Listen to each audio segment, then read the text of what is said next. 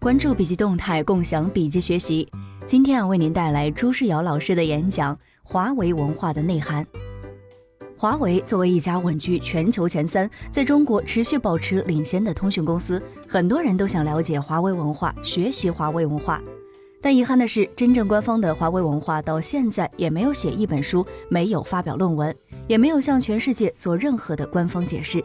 但华为不说，很多人都在说，全世界大都认为华为就是狼性文化。在二零一七年十二月三十一日，华为集团原党委副书记朱世尧在第十八届“学习型中国”世纪成功论坛发表了主题演讲《华为文化的内涵》。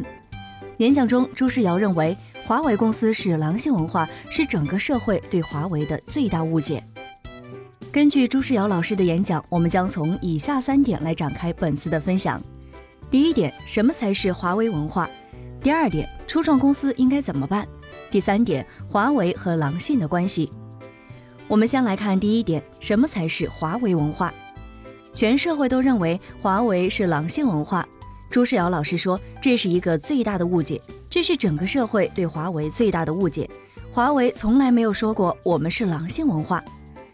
床垫文化和加班文化都是华为艰苦奋斗的现象，我们不能把现象称之为文化。华为的创始人任正非老板在二十多年前就下了很大的功夫，全面、深刻、系统地研究了狼，倒是真的。华为不是狼文化，是因为华为知道有一个基本的规律和现象，就是任何行业在任何的时候，在哪一个时分点都不会有百分之多少的生长，这是市场的基本事实。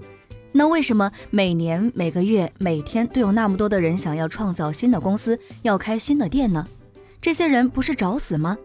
朱世尧老师说，这种认识啊也是不对的，因为在市场经济的情况下，存在第二个基本事实，那就是任何行业在任何形势下，总有一部分企业、一部分店有可能活下来，其中一部分活得好的，也不能排除有个别的会成为未来伟大企业的可能性。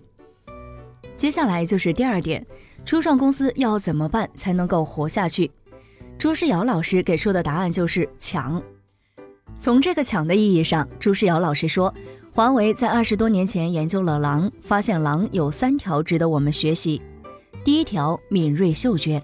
我们认为，创业的人要用嗅觉发现市场机会，市场机会绝对不会有人告诉你。第二条，发现猎物就要咬住机会。第三条是从对方的嘴里抢过来。接下来我们来看第三点，华为和狼性的关系。在与对方争抢的时候，华为狼性强的人，此时此刻的想法一定是：我应该调动一切的资源，想尽一切的办法从对方的嘴里抢过来，这才是我们应该做的。所以，我们说到平常两个企业家、两个创业者，谁能够持久发展得好？很难说，任何人都有智商、情商的差别，但是也不至于差别到一个是天才，一个是傻子。什么情况可以衡量谁具备反败为胜的能力？只有你具备了反败为胜的能力，你才有可能活得比人家强。当然，你也要发挥合约精神，自己的不能让别人抢走，别人的抢过来都是我们的。朱世尧老师这么阐述华为和狼性的关系。他说：“我们不是狼性文化，我们只要求市场人员有狼性。真正的华为文化是以客户为中心，以奋斗者为本。